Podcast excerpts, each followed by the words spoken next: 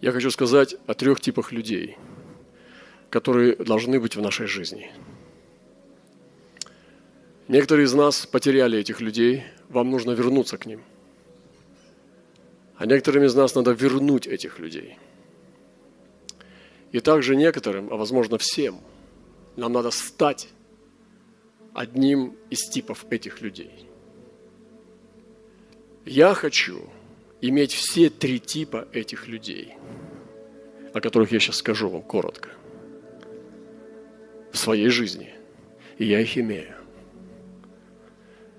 Я сегодня размышлял о героях веры из Библии, кто имел этих людей. Я хочу сегодня иметь все эти три типа людей. Их может быть несколько на одном типе. И я хочу быть не только одним из типов этих людей. Я хочу быть всеми тремя типами этих людей.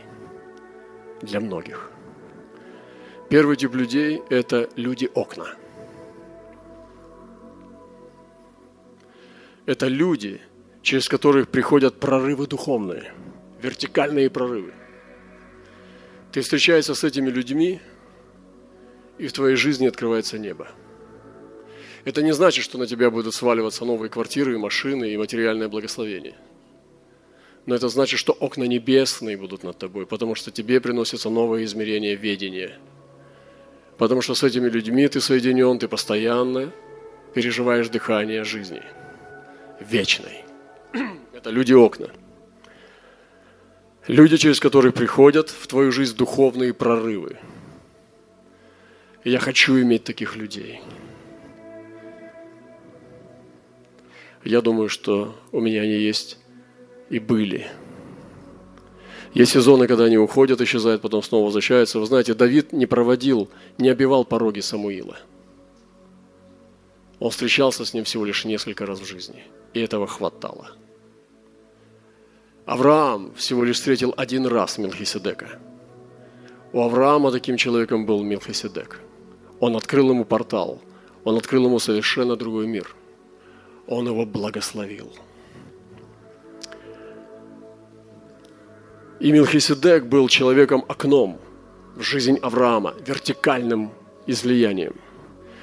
И Господь говорит, не открою ли я для вас окон небесных, не залю ли благословение до избытка. И говорится не только о том, что десятину дал и вернулись деньги – Здесь говорится также о людях. «Испытайте меня, не открою ли я окна небесные, представьте, не приведу ли я вам людей окон? Не приведу ли я для вас людей окно?» Когда он возвращался после поражения э, Кедорлаомера и царей, бывших с ним, царь Содомский вышел ему навстречу в долину Шаве – что ныне долина царская, и Мелхиседек, царь Салимский, вынес хлеб и вино, он был священник Бога Всевышнего, и благословил его, и сказал, благословен Авраам, от Бога Всевышнего, владыки неба и земли, и благословен Бог Всевышний, который предал врагов твоих руки твои. Аврааму он дал десятую часть из всего. Благословен Авраам от Бога Всевышнего. Все. Четыре слова. Хватит. Эти люди скажут твою жизнь четыре слова, и они останутся с тобой на века. Эти четыре слова от Мехизедека изменили все. Авраам ушел другой. Все его измерение получило другое качество. Вся его мантия, которую он с собой носил, она умножилась в тысячи раз. Его мантия претерпела качественное умножение. Потому что образ Бога, образ Сына Божьего. Он высвободил на Авраама благословение. Я буду коротко, не буду долго заходить. Просто я хочу высвободить это здесь и помолиться. Второй тип людей – это люди-двери. Окно вертикальное, двери горизонтальные. Люди-двери. Я говорил уже об этом, но э, в этом ракурсе нет. Это люди, через которые приходят возможности, духовные возможности. Тот Мелхиседек дал благословение, конечно, оно начало менять все. Но есть люди, которые люди возможности. Они приходят в твою жизнь, и у тебя открываются новые пути, новые дороги. Я хочу быть человеком, когда я сталкиваюсь с кем-то из вас в правильное время, когда вы движетесь, я хочу стать для вас дорогой. Я хочу помочь вам достичь своего призвания. Это так и есть.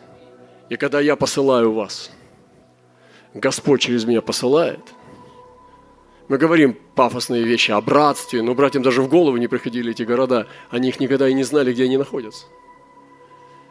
И когда я посылаю, я становлюсь дорогой. Ты идешь по хребту и приходишь туда, и вся твоя жизнь меняется. Потому что ты вошел в дверь. Я хочу быть человеком дверью. Я хочу иметь людей дверей. И ты можешь стать сегодня не закрытой дверью, а открытой дверью для многих. Человек-дверь, через которых приходят возможности, духовные возможности. Я не говорю о новой работе, деньгах и бизнесе. Иногда это тоже попадает, но это не главное. И встал Иаков и посадил детей своих и жен своих на верблюдов, и взял с собой весь скот свой и все богатство свое, которое приобрел, скот собственный его, который он приобрел в Месопотамии, и все свое, чтобы идти к Исааку, отцу своему, в землю хананскую. Он пришел нищий, с котомкой на плечах. Половины бутылки масла вылил на камень. Ничего не было. Последний ужин остался. И ушел с великим богатством, потому что он встретился с человеком возможностью – это был Лаван для него. Человек возможности – это не всегда приятный человек. Это не всегда положительный герой.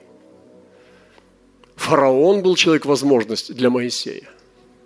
Они обокрали и утащили оттуда тонны золота, из которого потом делали храм, и из которого восстанавливали Израиль. Это золото никуда не исчезало. Они все время несли египетское золото. Весь храм был построен из египетского золота, которое забрали рабы у египтян. Причем выпросили. Это надо было в змеином помазании двигаться. Как можно, когда семья вопит и орет, такой наглости набраться, чтобы прийти и обокрасть их? Прямо во время страшного горя из золота у них как можно больше утащить. Кто такой Бог? Змеиное помазание – и они все золото Египта забрали. И из этого построили себе Израиль. Ковчег, все убранства и храм в будущем построили. Из египетского золота. И поэтому это не всегда положительные герои. И Лаван стал такой дверью для, э, для Якова. Послушайте, давайте заберем у них все – не стесняйтесь. Если это человек дверь, я не стесняюсь, ой, дверь, ты меня так не восприменяй, не воспринимай меня, я просто... Ты смотришь не на дверь, ты не извиняешься перед дверью, ты смотришь за тем, что там лежит. Ты заходишь за дверь и забираешь все там, что. Тебе не надо извиняться перед дверью. Лаван был дверью. И Иаков, когда чистил, строгал свои веточки, он четко понимал, что он делает. Он обкрадывает Лавана. Он забирает у него все. В царство. Мое золото, мое серебро, говорит Господь. Но я сейчас говорю не только про золото и серебро.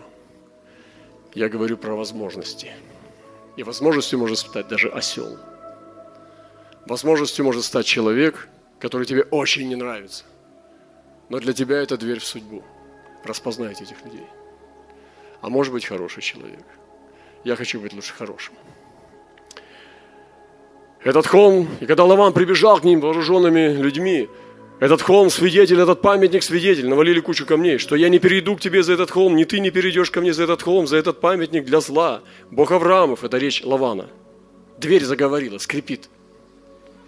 Скрип двери. Бог Авраамов и Бог Нахоров. Чуть не слыхала такого. Да судит между нами Бог Отца их. И заколол Иаков жертву на горе и позвал родственников своих есть хлеб, и они ели хлеб, и пили, и ночевали на горе. И встал Лаван на утром, поцеловал внуков своих дочерей своих и благословил их. И пошел и возвратился Лаван в свое место, а Яков со всем сокровищем вышел через эту дверь. Со всем тем, что он там за ней взял. С двумя дочерями, даже идолов утащил. Там эти банки консервные тянулись на веревке за свадебной машиной. И третий тип людей, мы будем молиться. Люди ворота – это речные ворота, через которых течет Святой Дух, через которые подается не только измерение судьбы. Оно не всегда может быть со Святым Духом, просто история твоей судьбы. А есть люди, которые идут с помазанием, за ними льется река, с ними ты течешь, льешься, и впереди них река. Люди – речные ворота – через который ты входишь в духовную реку. Наум 2.6. Речные ворота отворяются, и дворец разрушается. Вода разрушит твердыни сатаны. И нам нужно дать свободу Духу Святому. Давайте мы будем течь в Духе. Давайте мы будем течь в Духе. Мы не будем делать сухую судьбу из, из сухих кирпичей мы будем течь в духе. Мы должны ходить все мокрые, насквозь. За нами мокрые следы. Мы течем в духе.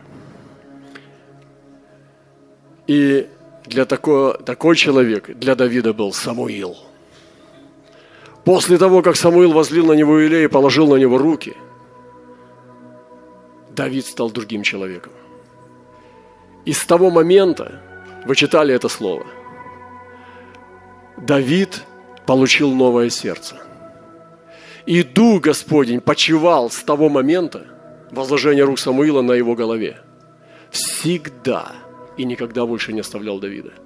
Потому что Самуил для Давида стал речными воротами. Я хочу иметь таких людей. Когда соприкасаюсь с ними, то Дух снова наполняет меня до предела. Моя ватерлиния погружается под воду я становлюсь тяжелый в духе. И у меня есть такие люди.